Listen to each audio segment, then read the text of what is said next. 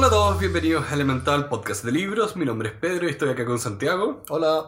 Y el libro de esta semana es Pebble of Perceptions, que de mejor manera se puede traducir como Pedazos de Percepción, que no es una traducción literal, pero creo que es la que mejor conserva el significado original.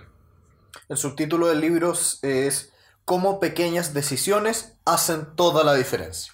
Este es un libro escrito por Lawrence Anderson, que es un irlandés que estudió en Australia eh, Derecho y después Finanzas y cosas relacionadas. No hay un título en por lo menos latino muy parecido a Mergers and Acquisitions and Financial bla bla bla. Entonces, básicamente un autor que su vida se ha dedicado, pareciese ser, porque no tenemos tanto profundidad sobre su biografía. él lo tuvimos que investigar realmente y meternos a su página de LinkedIn porque no es una, no es una persona que es conocida por ser autor. Y este es su primer libro. De hecho, lo escribió, acá lo, lo tengo anotado, él escribió este libro en el 2014 y llegamos de una manera extraña a encontrarnos con este libro, más que nada varias recomendaciones porque leímos cosas similares. De hecho, por lo menos cuando yo encontré este libro hace un par de años, fue netamente aleatorio. Lo encontré por ahí en Amazon, como del link, del link, del link. Me llamó la atención y estaba barato. Los algoritmos de cosas que ya hemos leído. Sí. En fin, el libro en sí es un, diría que un pequeño ensayo sobre curiosidad, eh, personalidad y también cómo tomar mejores decisiones. O mejor dicho, cuáles son las pequeñas decisiones que tienen grandes consecuencias. y los temas que trata a lo largo del libro son sumamente variados. Desde dónde elegir, eh, dónde vivir, desde qué tipo de persona eh, contraer matrimonio con, desde cómo invertir, cómo ser curioso, cómo hacer buenas preguntas. Y en ese sentido me gustó harto que él iba caso a caso, tema por tema, y por eso también los capítulos a veces eran muy cortos y él hacía referencias a otros autores que él había leído sobre esos temas. Pero era una lectura al final del día bien ligera. No era que las partes que hablaba cosas con respecto a economía conductual, él profundizara mucho. Era, ok, estas son las cosas que ustedes se pueden llevar para la casa. El libro propiamente tal está dividido en tres partes. Primero, habla de curiosidad, después habla de carácter y al final habla de decisiones. Y uno de los objetivos que encontré que él lo plantea muy bien al principio de no es bueno ser joven sin saber y llegar a viejo sabiendo y haber perdido la oportunidad. Y creo que él plantea muy bien ese problema y por qué es importante desarrollar estas grandes áreas como para solucionarlo de manera temprana, como eh, el plantea que es posible aprender cuando somos jóvenes y podemos hacer todavía muchas cosas. Sí. La primera parte que habla sobre la curiosidad, el autor hace un puntapié inicial respecto de qué tipo de preguntas y qué tipo de acercamiento tenemos que tener con la vida. Y el autor dice, acostúmbrate a preguntar por qué, cuándo, por qué no, qué pasaría si. Y me gustó harto esta parte. Sentí que era muy parecido al libro Curious que leímos, pero de una manera mucho más resumida. Sentí que eran como pequeños nuggets de, información. Sí, y de hecho, el primer capítulo, el que habla de puede haber una mejor pregunta, yo creo que eso es algo fundamental eh, para muchas cosas. Porque incluso dependiendo del área en la que uno se mueva, sí o sí se va a encontrar con uno u otro problema que quizá nadie está haciendo la pregunta correcta y por lo tanto nadie está encontrando el problema correcto. De hecho, el autor dice, utiliza varias preguntas para llegar a la pregunta importante y anda más allá de las respuestas obvias. Sí, tu mejor amigo iban a ser qué, cómo, por qué, dónde y cuándo. Y sobre todo, ¿por qué no? ¿O qué pasaría si? Sí, habla en un momento de esto que lo creo que no lo hemos discutido antes acá, pero de buscar por inversión. Que para los que no conocen, buscar por inversión se refiere a determinar cuál es el objetivo, ver todas las acciones concretas que te alejan del objetivo y después empezar a evitarlas. Charlie Munger, que es un inversionista, utiliza esa analogía y dice, por ejemplo, si tú quieres saber cómo mejorar tu país, pregúntate todo lo contrario. ¿Cómo podrías destruirlo? Una vez que respondes esa pregunta, haz todo lo contrario. Invertir, invertir, siempre invertir. Bueno, en la primera parte, el autor también comenta sobre el tema de ser un eh, aprendedor constante, ser una persona que aprende toda la vida. Y esto que yo creo que es un tema también lo hemos conversado en, otras, en otros capítulos de este podcast, donde es muy impresionante cómo las personas a través del- de la vida van disminuyendo cuánto aprenden por lo general. A mí me pasaba mucho ver personas que durante el colegio aprendían, durante la universidad aprendían, pero una vez que ingresan al mundo laboral, dejan completamente de leer, de maravillarse, de aprender temas. Son pocas las personas que, ya, algunos toman un título de posgrado, pero más allá de eso no se mantiene toda la vida. Y llegan, por ejemplo, a los 40 años y pasan la segunda mitad de su vida sin aprender nada. Incluso eso lo puedes ver en temas mm, cotidianos como la tecnología. A uno le puede tocar que un familiar nunca aprendió nada que se haya inventado después de que cumplieron 35 años. Y cuando en realidad, por ejemplo, los computadores los inventaron gente que es mucho mayor que nosotros. Que la idea de que tú naciste con eso, por, por lo tanto lo entiendes, no tiene mucho peso cuando ves la gente que no solo no nació con eso, lo inventó, porque sí se dedicaron a aprender y investigar. Yo siento que es un deber como persona el dedicarse a aprender todos los días. Aunque sea muy poco, pero Mm. acuéstate sabiendo una frase más. Acuéstate habiendo leído una página más. Yo creo que eso me define muy bien a mí como persona hoy en día. Mm. De hecho, este como club de aprendizaje que estamos haciendo en este podcast es un reflejo de eso. Sí. Es fundamentalmente nosotros queremos mantenernos aprendiendo. Y el autor también dice, lee regularmente. Y eso no dice el diario. ¿Ah? Y eso no quiere decir solo lee el diario. Sí, eh, quiere decir, lee libros, lee cosas entretenidas, lee artículos, investiga las materias que te gustan, investiga en aquellas cosas que a tu parecer te hacen crecer. Sí, porque después en el mismo capítulo él habla del tema del escuchar. Ahí es donde siento que el autor toca un tema bastante importante hoy en día, donde con internet tenemos estas burbujas de comunicación, donde tú y yo vamos, no, vamos a hablar de alguien que nos desagrada, pero no vamos a realmente hablar sobre esa persona que nos desagrada, sino que vamos a hablar de la idea de que esa persona nos desagrada. Y vamos a inventar un tótem de todas las cosas que nos desagradan y sobre eso vamos a armar una imagen falsa.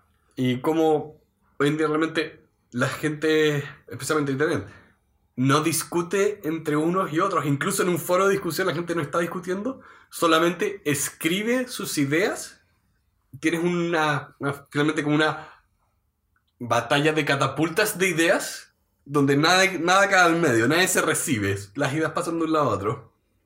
De hecho, el autor utiliza una analogía o una alegoría bien bonita que dice, no seas como los cocodrilos, solo boca, cero oídos. También el autor, un poquitito antes de, de esta parte, digamos, dice, una forma muy fácil de darte cuenta que entiendes o no entiendes algo es utilizar la técnica Feynman. Feynman es este autor que nosotros los invitamos a escuchar el libro que leímos de él, Six Easy Pieces o Seis Piezas Fáciles, que está un par de capítulos anterior a este podcast, donde una de las formas de demostrarte a ti mismo y a los demás que entiendes una cosa es utilizar la técnica Feynman.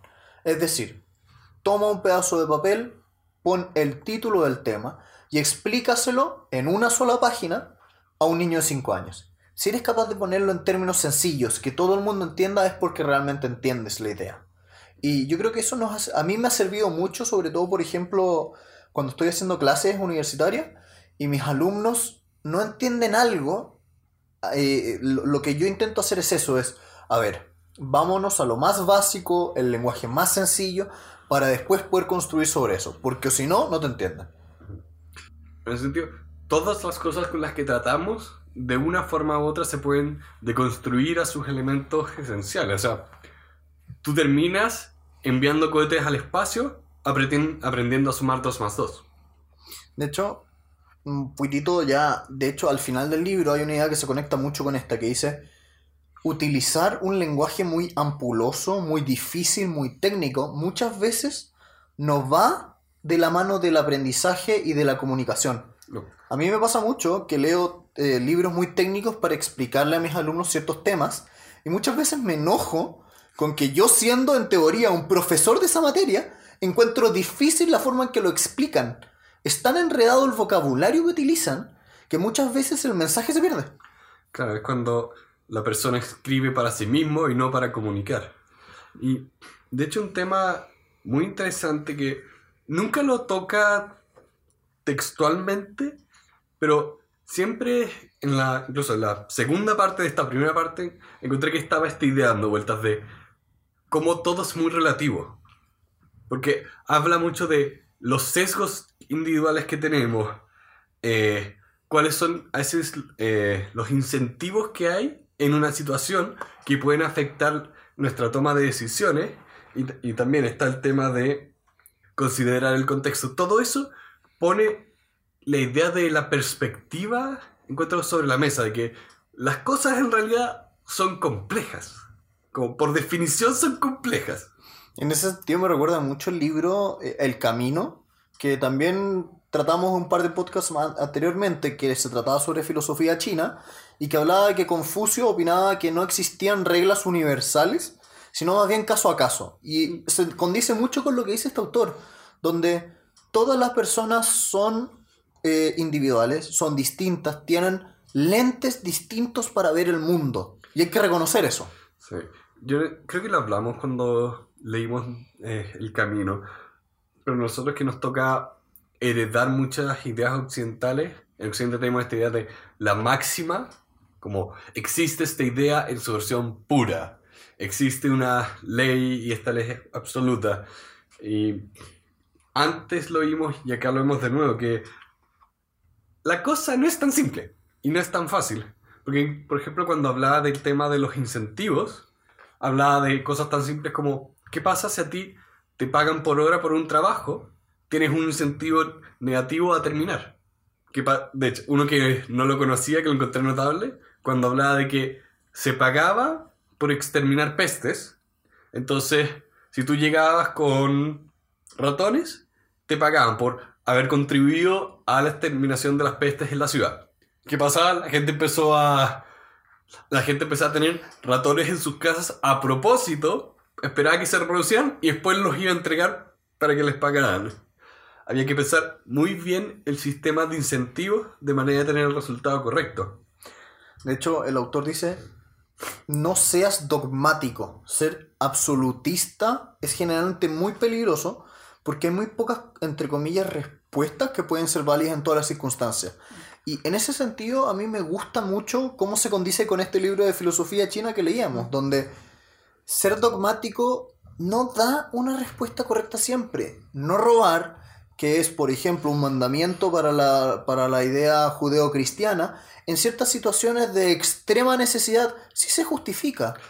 Entonces, cuando alguien se está literalmente muriendo y si no roba la manzana se muere, sí se justifica que se robe la manzana. Hay un director de cine que voy a tener que buscar el nombre, pero es famoso por haberse robado su primera cámara. Ya, eso no es estado de necesidad. Pero él, cuando de pronto dice como, no, para mí era una necesidad fundamental de mi alma. y después fue, fue un buen director. Eso es lo divertido. Y partió con esto. Creo que era Borges, no estoy seguro, que decía que había una sola cosa que él robaba. Eran libros, porque le encantaba leer. Ahora, era una especie como de ladrón ilustrado, una cosa medio extraña, pero, pero en fin. En fin. También es muy divertido que este libro eh, habla sobre eh, esta idea de Henry Hazlitt de economía en una lección, que también leímos. Eh, Me, me da risa. Este libro ha tocado, curiosamente, varios temas de otros, de otros episodios de este podcast. Y habla sobre esta teoría de la ventana rota, de ver los efectos más allá de lo inmediato, de lo inmediato en los grupos, en el tiempo, etc. Pasemos a la parte 2. La parte 2 se refiere al carácter y como también lo, pone, a quién. ¿Quién eres tú y poco cuáles son tus características. Y habla sobre la idea de ser íntegro, auténtico, tener buena reputación, tener principios claros, eh, armar nuestro carácter a través de nuestras acciones y nuestras motivaciones. Una cosa que me gustó harto es que el autor dice, parte considerando el fin y después el opuesto, que se relaciona mucho con la idea de invertir. Primero, piensa en el fin, ¿cuál es tu meta? Segundo, piensa en todo lo contrario de eso, ¿qué tendrías que hacer para llegar a todo lo contrario? Entonces, me gusta cómo juega con estas ideas de la finalidad y lo opuesto para, hacernos, para ayudarnos a construir quién queremos ser, qué, no- qué odiaríamos ser y cuál, cuál es nuestra meta. Como un ejemplo concreto, el ejercicio, si... A ver, si quieres pensar, no quiero tener problemas de presión alta, no quiero tener problemas a la espalda, mi caso, ¿qué, qué tengo que hacer para tener todos esos problemas? Estar sentado en el computador todo el día. ¿Qué no tengo que hacer entonces? Hacer un poco de ejercicio todos los días. O sea, que sí tengo que hacer. Eh, otra cosa que es entretenido es que el autor dice ya, considera el fin, pero visualiza el camino. Y eso también se también condice mucho con otro libro que leímos, que es Happier, de, o Ser Más Feliz, que está en otro episodio de este mismo podcast, y que decía, la felicidad es esta cosa que es una meta y un camino que tiene propósito personal y que a la vez nos da placer. Entonces, me da risa cómo este autor pareciese ser que en su vida leyó muchos libros parecidos a los que nosotros leímos. Porque por lo menos yo personalmente encuentro mucha consonancia con lo que escucho en este libro. Si consideras que llegamos a este libro casi por Amazon, no me sorprendería. Sí, el algoritmo de Amazon probablemente vio todos los libros que yo había comprado en la lista y dijo, ah, este debe ser parecido. Exacto. Eh, también acá habla por un lado de. Lo encontré bien chulo, que habla de cosas como la inteligencia emocional, habla de los miedos, pero después lo contrasta con ideas, digamos, más concretas. Porque, ver, él habla, habla de los miedos, habla de inteligencia emocional, habla de conocerte a ti mismo, y después se mueve a cosas como también es un vendedor, también se tienes que saber negociar en cierto sentido. Como que reconoce la importancia de partir desde ti hacia después las otras cosas. De, ok, ¿cómo funcionan realmente las otras personas? De hecho, el valor de la inteligencia emocional cada día se ha puesto más, digamos, en boga. Está más de moda la inteligencia emocional. Pero hasta en- hace no mucho, esta como idea ilustrada del ser racional sobre todas las cosas era lo que pri- primaba. Y muchas veces el desalmado que actuaba completamente racional era el ideal. Sí, pero incluso habiendo leído todo lo que hemos leído, también no era la persona realmente racional, solo era desalmado. Eh, respecto del, del miedo, el autor toca algo que a mí me parece muy cierto, que existen dos grandes tipos de miedo, según el autor. Los miedos basados en la realidad y los miedos basados en nuestros pensamientos. Como hay miedos que son legítimos, si Mm. tú te encuentras con un león, es lógico que tengas miedo y que quieras huir, porque hay un miedo basado en la realidad. Pero también por otro lado están estos miedos que son invenciones propias. Me va a ir mal voy a sacar una mala calificación, voy a perder el negocio, eh, voy a perder el partido. ¿Y cómo te paralizan en la vida? Que yo creo que es muy interesante la forma en que lo pone.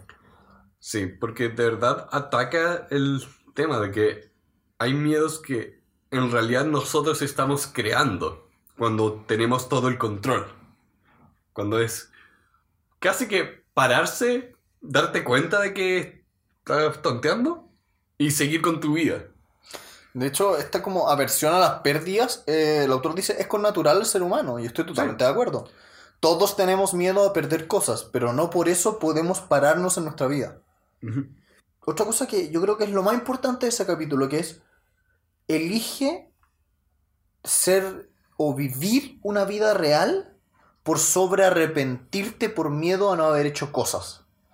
Sí. A mí me pasa mucho con mi experiencia personal, donde teniendo una, un trabajo muy codiciado en el mundo del derecho en este país, teniendo una posición bastante asegurada, tomé la decisión de arriesgarme a armar mis propios emprendimientos, armar mis propios proyectos y cómo sobreponiéndome a ese miedo, puedo decir hoy no me arrepiento de lo que hice y estoy mucho más feliz. Me pasa que con los másteres que tomé, mi decisión para las postulaciones, yo sabía que eran las los dos másters más difíciles de quedar en la universidad porque tenían menos espacios. Tenían, digamos, 28, aceptaban 28 personas. Entonces, fue, me estoy arriesgando de manera alta con mis dos opciones, porque si no quedo en estas dos voy a terminar estudiando marketing, que tenía cupos ilimitados, básicamente. Por eso tenía que ser la tercera opción. Pero fue un momento de tomar este riesgo ahora va a ser la decisión de la cual no me voy a arrepentir. Porque si no, siempre voy a estar con la duda de, oh, quizás hubiera ganado, quizás no hubiera ganado. Es el sacarte esa idea de que no tienes que tomar la opción riesgosa y también riesgo medido y controlado. No, no es hacer algo que atente contra tu vida o hacer algo con, eh, completamente estúpido, sino cuando puedes medir y darte cuenta, que creo que es ahí está clave, que el autor habla de darse cuenta cuando realmente es un miedo irracional. Cuando te encuentras esos miedos irracionales, tienes que tomar la decisión de sacarlos de tu proceso de toma de decisiones. Sí, de hecho me parece muy como bonita la forma en que lo pone y dice, la calidad de nuestras decisiones termina determinando la calidad de nuestra vida. Entonces yo lo veo en tu caso, digo, esa decisión que implicó tanto miedo, pero que a la vez era un miedo controlado, era un miedo, digamos, entre comillas, irracional, y que lo lograste afrontar de manera directa, que fuiste capaz de tomar una decisión inteligente. Muchas gracias. Muchas gracias. terminó eh, afectando directamente tu vida, y de una manera positiva, y la calidad de esa decisión terminó implicando la calidad de tu vida. Y eso lo encuentro muy bonito. Y el autor hace una cita a un autor que se llama Leonard Cohen, que dice, hay, eh, parafraseándolo en español, diría algo así como, hay un pequeño quiebre en todas las cosas. Hay un pequeño lugar por donde se cuela la luz. Es decir, en todo lugar oscuro siempre hay una pequeña grieta que nos permite ver la luz. Por lo tanto, cuando estás lleno de miedo, lleno de opciones que te parecen malas, siempre hay una escapatoria, siempre hay, hay alguna opción buena que puedes tomar.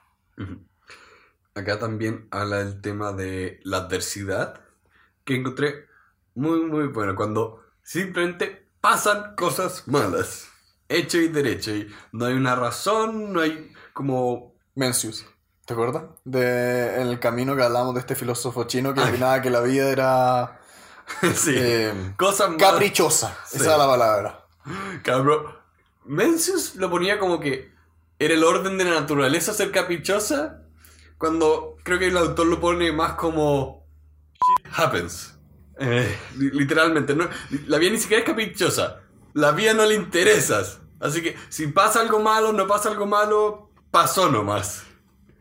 ¿Y cómo es importante desarrollar eh, carácter al respecto? Sí, de hecho, una forma de enfrentar la adversidad y que el autor utiliza a través de esta analogía muy bonita de la máscara de oxígeno, donde dice, cuando estás en un avión y el avión va a caer, antes de ayudar a tu hijo y ponerle la máscara a tu hijo, ponte a ti mismo la máscara de oxígeno. Cuando estás en la vida enfrentando problemas, primero sánate a ti mismo para después poder sanar al otro. Y muchas veces siento que, que es muy inteligente. Yo lo he visto muchas veces en las madres. Cuando una madre, por ejemplo, eh, intenta cuidar mucho a un hijo y lo sobreprotege y todo, y se olvida a sí misma y se hace daño a sí misma.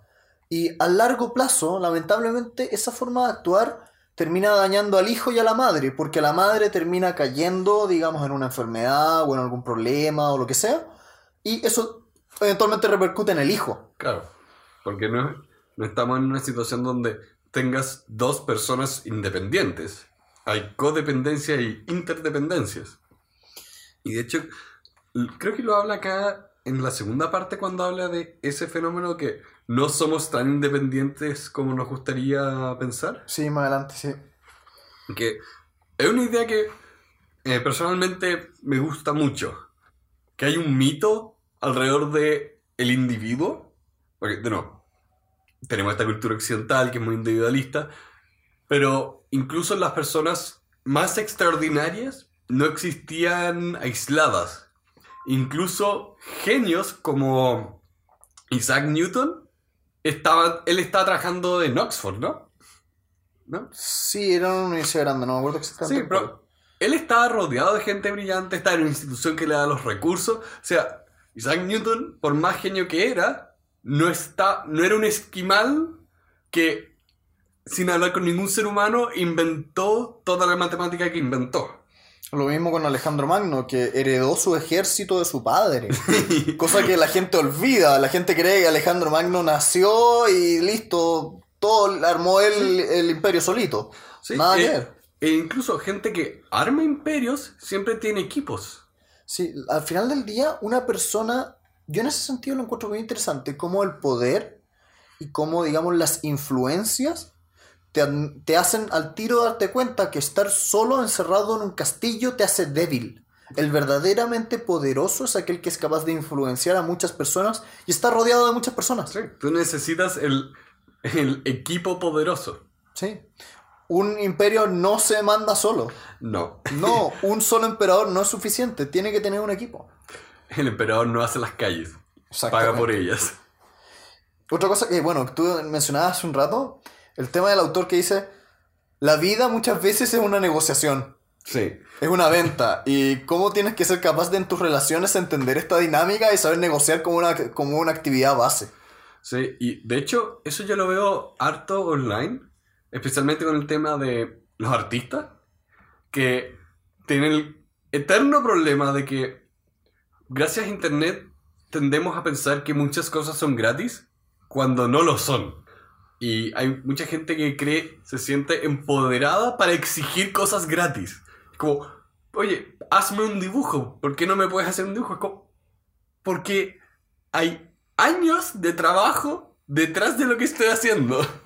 De hecho, el otro día vi una caricatura muy buena de que llegaba un tipo con un logo. Fue como, acá está tu logo. Y la persona que lo recibía fue, ¿por qué te tengo que pagar por algo que te demoraste eh, 10 minutos en hacer? Y el tío le responde, porque me demoré 10 años en lograr hacer eso en 10 minutos. De hecho, eso es muy cierto.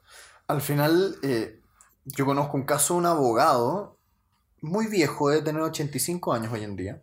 No voy a decir el nombre por si acá, pero es muy famoso porque en una oportunidad se le acercaron unos clientes y le pidieron que lo ayudaran con una planificación tributaria y no sé qué.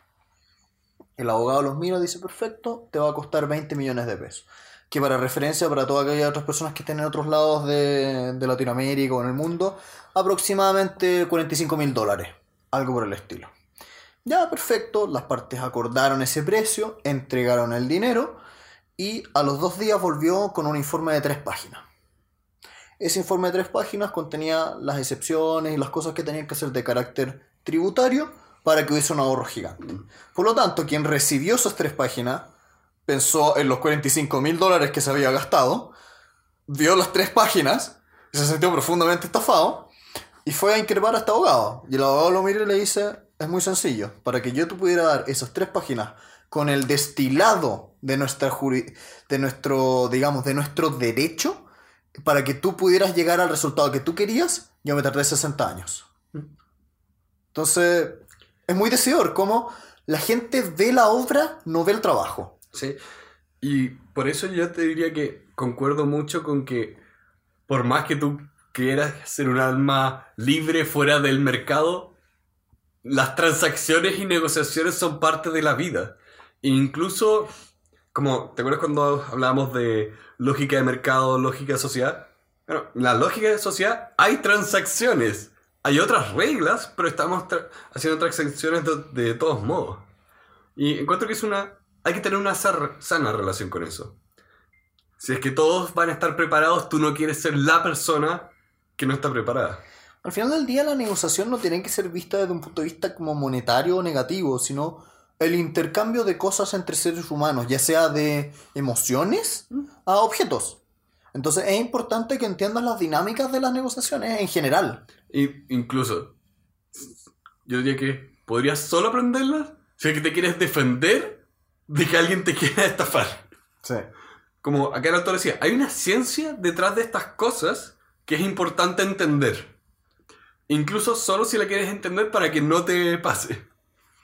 Eh, de- en esta parte también el autor igual da un vuelco distinto porque trata de otros dos temas que son ser un verdadero amigo y la simplicidad. La simplicidad fue lo que comenté hace, un- hace unos minutos, donde decía muchas veces utilizar palabras difíciles o no darte a explicar de una manera clara y sencilla es mucho peor. Y el- la parte de ser un verdadero amigo, sentí que no me aportó mucho personalmente, pero las citas que eligió las encontré muy bonitas. Sí. Por ejemplo, eh, ser un verdadero amigo es el mayor regalo que puedes dar y recibir. Y tiene una cita bien larga de George Eliot que podríamos ponerla en las notas tal vez, que no vale la pena porque es un párrafo completo. Pero, pero es una descripción de qué entendemos por un verdadero amigo. Este como eh, de querer al otro y entenderlo y aceptarlo como es, sin juzgar, permitir que la otra persona sea genuina, que tenga sus debilidades. Y encontré muy bonito este, este capítulo, insisto. Siento que no me aportó nada nuevo, pero la forma en que lo escribió y las citas que eligió las encontré muy bonitas. Sí. Creo que eso también puede resumir harto el libro, en cierto sentido, de que quizá no nos aporta nada nuevo, pero por el largo y por las citas que él escoge es agradable. De hecho, yo diría que es como un libro que podrías leer por capítulos separados, Sí, de casi manera aleatoria. sí. Bueno, él, te- eh, él termina con la parte que yo más amé de este libro, porque me sentí completamente validado en mi idea de tener una casa solo con una cama y que nadie me hueve. Bueno, para los que nos escuchan, Pedro es, digamos, el extremo del minimalismo. Si por Pedro fuese, podría tener una pieza que tuviese una cama, un refrigerador y un baño y sería feliz. Sí. Bueno, con eso podemos pasar ya a la última parte del libro que, ahora sí, en serio, encontré que era donde estaban las recomendaciones más grandes que yo le podría dar a cualquier persona de... Hay decisiones muy simples que tienen repercusiones muy grandes. Fundamentalmente la tercera parte se llama la elección o el qué. Y fundamentalmente el autor, solamente enumerando, dice cómo elegir una carrera, cómo elegir o cómo invertir tu energía, qué experiencias tomar, dónde vivir, con quién eh, emprender una vida amorosa, tener o no tener hijos, cómo comportarse de manera, digamos, económica, cómo pensar. Esas decisiones son las que trata la tercera parte y que estoy de acuerdo contigo. Siento que es tal vez la parte más regalable del libro. Sí. sí. Yo podría eh, entregarle a alguna persona en específico que, no sé, por ejemplo, quisiese tomar, tomar la decisión de, tomar, de tener hijos y le entregaría este capítulo. Muy corto, muy conciso, pero muy claro. Ahora estamos en el punto, yo creo que la mayoría de las personas, y eh, espero tener razón en esta generalización, Ya. que, o mejor dicho, espero que la mayoría de las personas entienda que muchas cosas que antes se daban por hecho, ahora son decisiones. Por lo que esta parte me hacía mucho sentido, por ejemplo, la forma en que él planteaba, el, ¿quieres o no tener hijos? ¿Quieres o no casarte? Si te vas a casar, ¿qué tienes, qué tienes que hacer realmente? Porque ya no es algo que las personas buscan de manera automática. Antes la gente no planificaba, por ejemplo, tener familia, sabía que iba a tener familia. Pero ahora, con la, de hecho, con la tecnología, la medicina, por ejemplo, sabes si, puede- si vas a tener un hijo o no. Con, tienes mucha más certidumbre de que no se va a morir. Entonces tienes que planear al tiro 20 años de tu vida pensando en que vas a, a tener una responsabilidad con otro ser humano. También, por ejemplo, el tema de elegir una carrera. Mm. Antiguamente era muy habitual que el padre heredare, eh, heredare, heredase o le de entregara al hijo la profesión que iba a elegir, que era la misma que él tenía. El médico tenía hijos médicos, el abogado tenía hijos abogados, el arquitecto arquitectos. Y como hoy en día eso ha ido variando. No en todo el mundo. No, no. Siguen habiendo muchas partes donde la presión de los padres para la elección de una carrera es fundamental. De hecho, en estratos sociales, digamos, medios o altos, muchas veces en nuestro país eso pasa. Yo tuve varios compañeros que estaban estudiando la carrera de ingeniería comercial por obligación familiar. Pasa. Aunque ellos estaban más que conscientes de que A, lo estaban obligando y no querían, y B, que habrían optado por otras decisiones que quizás les habría ido mejor porque podrían estar más motivados.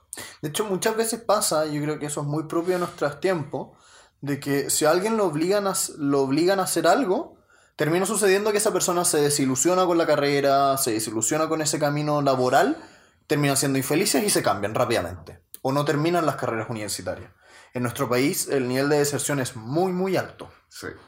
Porque si pienso en la raíz del problema, pasa mucho que la gente espera que tú al final de tus años de estudio escolar sepas que quieres trabajar, cuando en realidad nunca has trabajado un día. O mejor dicho, nunca has trabajado en lo que piensas que puedes estudiar. De hecho, sí, muy de acuerdo. De hecho, a mí me pasó que nosotros teníamos una fundación que preparaba a muchas personas de escasos recursos para lo, que en Chile se llama la PSU, que consiste básicamente en un examen de admisión a las universidades, que es de carácter nacional y único. Por lo tanto, a nosotros, nuestro, a mí me tocó personalmente ver más de 500 niñitos donde yo los ayudé a entrar a la universidad, los ayudaba a la preparación de este examen, y lamentablemente la gran mayoría de estos niños que lograban entrar a la universidad se cambiaban dentro de los dos primeros años. ¿Por qué? Porque las personas no tienen tan clara su misión de vida. O sea, es raro que alguien sepa desde muy pequeño qué quiere hacer con su vida. Sí. Y, y está bien. Sí, sí. Está, o sea, está bien que no sepas. Lo que no me gusta es la sistematización de que no sepas. Porque hay muchas eh, muchas instancias donde tú en realidad podrías aprender de cosas que vas a ver en el futuro. Y, no me refiero a que en el, en el, colegio vas a estudiar cálculo. Me refiero a cosas que a mí me pasaron, que fueron parte de la razón por la cual entré a estudiar ingeniería comercial. Yo en el colegio me dediqué a, a ganar dinero comprando y vendiendo dulces. Eh, estando a cargo de de juntar dinero para lo que era nuestro viaje de estudio, que era un viaje que se realiza en el antepenúltimo año del colegio, donde había que financiarlo, yo ayudé en eso.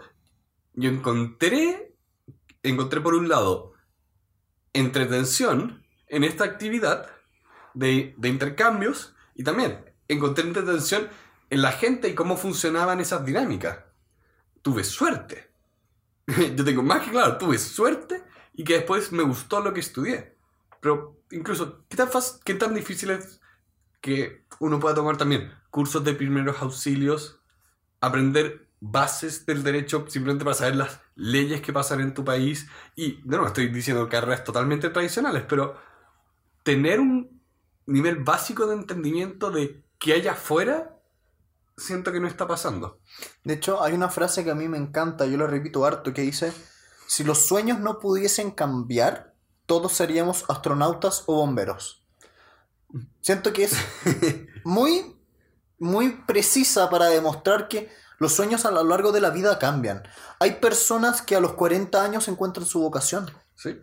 Y es legítimo. Y es totalmente legítimo, pero no, no es un pero, es un y. Y hay que crear varias instancias para exponernos. De hecho, el, el libro habla en un momento de lo importante de las experiencias.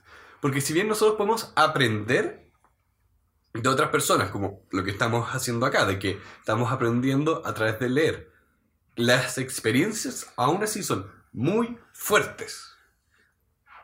Y en esta misma línea, el autor dice, ya, esta, la decisión de tomar una carrera, es una de las decisiones importantes. Pero también hay otras decisiones muy importantes. Por ejemplo, una que se tiende a dar por poco importante, que es dónde vivir, que resulta ser sumamente importante. Vivir cer- cerca de tu trabajo, vivir cerca del colegio de tus hijos, vivir cerca de eh, un lugar de transporte público agradable. Y como, por ejemplo, después del libro que leímos de, de La ciudad caminable, nos damos cuenta que vivir en los suburbios muchas veces no es una buena idea, porque quedas lejos de todo, y a mí personalmente me pasa.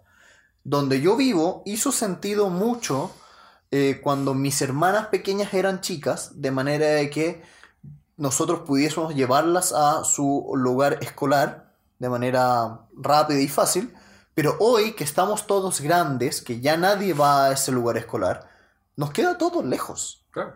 Y es un pésimo lugar para vivir en ese sentido. Eh, otro tema, otra decisión clave y que me gustó mucho era cómo elegir a aquella persona con la cual tú quieres eh, contraer matrimonio. Y dice, fíjate en cuatro grandes cosas. Primera cosa, tómate tu tiempo. Elegir con quién te vas a casar o con quién contraes matrimonio puede ser probablemente una de las decisiones más importantes que nunca vas a hacer. Segundo, no te conformes con nada. Eh, man- mantén atención de aquellas, digamos, señales que son obvias y que te permiten estar eh, cauto o tener atención. Busca, en tercer lugar, aquel tipo de amistad de largo plazo que está fundamentada básicamente en el respeto mutuo y en el, digamos, gusto por la presencia del otro. Y finalmente, y esta me gustó mucho, porque es, yo diría que es la, un cuarto pilar que se suele olvidar. La mejor forma de encontrar una buena pareja es ser una buena pareja, es Sí. merecer una buena pareja. Sí. Y de hecho eso es algo que este libro habla en varias partes de, como lo dijimos antes, ser un buen amigo. Habla mucho de el mejorarse a uno para mejorar su entorno. Eh, Y finalmente, el autor habla dos decisiones, tres decisiones importantes, que es tener o no tener hijos, cómo tratarte desde un punto de vista económico y cómo funciona tu pensamiento. Y respecto de, tener o no tener hijos, yo quiero rescatar una sola idea. Es, existe hoy en día un prejuicio social muy importante contra aquellas personas que deciden no tener hijos. Y es muy curioso, dice el autor, porque nosotros celebramos en la cultura la libre elección en casi todas las esferas, excepto cuando alguien decide, y esta es una frase muy divertida, no seguir esta idea de procreación darwiniana. Me gustó. Me gustó. ah, ahí es cuando me acuerdo de Ricky Morty. Sí. Voy a, voy a poner, si lo encuentro, ese clip en las notas. Que es muy bueno. Finalmente, a mí me da mucho la impresión de que tener hijos no es algo obvio hoy en día. Y se demuestra mucho, por ejemplo, en cómo ha envejecido la población que decide tener hijos. Antiguamente, una persona de 18 o 19 años bien podría ya tener uno o dos hijos. En cambio, una persona hoy en día de 29 años puede estar teniendo su primer hijo. Entonces, me gustó. Ay, la cosa se ha ido complicando. O alargando también. alargando. Y yo creo que con eso podemos ir terminando el libro, ya que, de nuevo, como el libro toca muchos temas sin profundizarlos, nosotros podríamos estar hablando mucho, mucho tiempo, ya que de cada uno de estos temas creo que tenemos algo que decir, incluso por cosas que hemos leído, que hemos vivido, etc. Pero este es un libro de, ¿cuánto? Pu, pu, pu, 180, sí, 182 páginas. Y yo me siento tranquilo recomendándolo a un nivel bastante general, ya que toca varios temas y en especial la parte de las decisiones. Encuentro que está tan bien hecha que me gustaría que mucha gente la leyera. Porque encuentro que cualquier persona puede sacar algún mínimo de aprendizaje ahí. Habiendo dicho eso, también no, no profundiza mucho. Toca varios temas que hemos visto en otros lados, pero no tan bien, porque no hace, digamos, la investigación para soportarlos. Pero no era, no era la intención. No era la intención. No quiero castigar Sí. el libro con eso. Eh, pero me, me siento tranquilo en este sentido con un 7. Un 7 de 10. 7 de 10. Porque encuentro que es un buen libro. Quizá podría tirarlo un poco más abajo. Pero, de nuevo, no siento que este libro haya, tratado, haya estado tratando de redefinir la vida como la conocemos. Sino que es un, una buena compañía. Mm. A mí me da la impresión el libro de que era un compendio de ideas importantes y un compendio de frases relevantes en torno a esas ideas. Muchas veces me pasó que las cosas que decía yo ya las conocía, la gran mayoría, y de hecho estaba muy en, acuerdo con el autor en la gran mayoría de todos los temas, pero a la vez, cuando hay muchas cosas que se dan por obvias, se terminan olvidando. Por lo tanto, sentí que este libro me ayudó a aflorar esas ideas que todos pensamos pero olvidamos. Y por eso eh, yo también me quedo tranquilo con un 7 de 10. Es un libro bueno, entretenido, de una lectura muy ágil. Está muy bien escrito, las citas que elige el autor son brillantes, pero tampoco es un libro que cambia o marca un antes y un después, o que yo voy a recordar mucho, porque, insisto, son ideas bastante inteligentes, pero tampoco tan revolucionarias. Y finalmente yo se lo recomendaría a cualquier persona que uno quisiera leer en general sobre estos temas y tener un destilado entretenido. Y sobre todo, más que para quien lo quiere leer, yo recomendaría que las personas regalen este libro. Es una muy buena idea. Siento que este es un libro muy regalable. Sí. Es un libro que una persona que, por ejemplo, no lee mucho va a disfrutar porque es cortito, puedes leer los capítulos en cinco minutos, puedes, por ejemplo, dirigirle, por favor lee este, este capítulo en específico. Entonces siento que es como un libro regalable. Sobre todo si es que hay alguno de los capítulos que les llamó la atención y quieren compartir con alguien en específico. Sí. ¿Citas? Montones. Yo creo que lamentablemente voy a tener que, que elegirlas después y ponerlas en las notas porque este libro tiene muchas citas constantemente en cada uno de los capítulos y sentí que había muchas muy buenas. Sí. A ver, yo diría que estoy en el mismo, la misma parada, pero voy a aprovechar de que no hablamos de uno de los capítulos que era Sea amable con tus padres, porque encontré que terminaba con una línea que me gustó mucho, la encontré dulce, que era la amabilidad no puede ser solo para extraños. Y eso lo decía en la razón de que a nosotros nos enseñan a ser amables. Nuestros mismos padres nos enseñan a ser amables, a ser educados, a ser corteses. Y a veces la idea de también hay que ser así en la casa es algo que se da por hecho. Y, quiero rescatar esa pequeña línea. Y con eso vamos a dar por concluida la sesión de esta semana. Esperamos que todos hayan disfrutado el podcast. Si disfrutaron el podcast, no olviden recomendarlo a un amigo que crea que pueda sacar algo de provecho también dejarnos un review en iTunes que nos ayuda a crecer o un comentario en la plataforma de su elección. Estamos de nuevo en iTunes, Stitcher, Podbeam. Ahora tenemos nuestros canales en Facebook, Twitter y Instagram. Los links están en las notas abajo. Los, eh, les recomendamos mucho seguirnos ya que estamos empezando a publicar quotes de los libros que estamos leyendo. Y también es la mejor manera de estar al día con el podcast y saber lo que vamos a leer antes de la publicación misma. Finalmente, los invitamos también a revisar nuestra página web www.elementalpodcast.cl y dejarnos algún comentario, contáctenos a través de Facebook, contáctenos a través de Twitter y por último, acompáñenos en este club de aprendizaje. Creo que esa es la frase que nos mejor nos define. Así que con eso, esperamos que todos estén muy bien y tengan una buena semana. Adiós.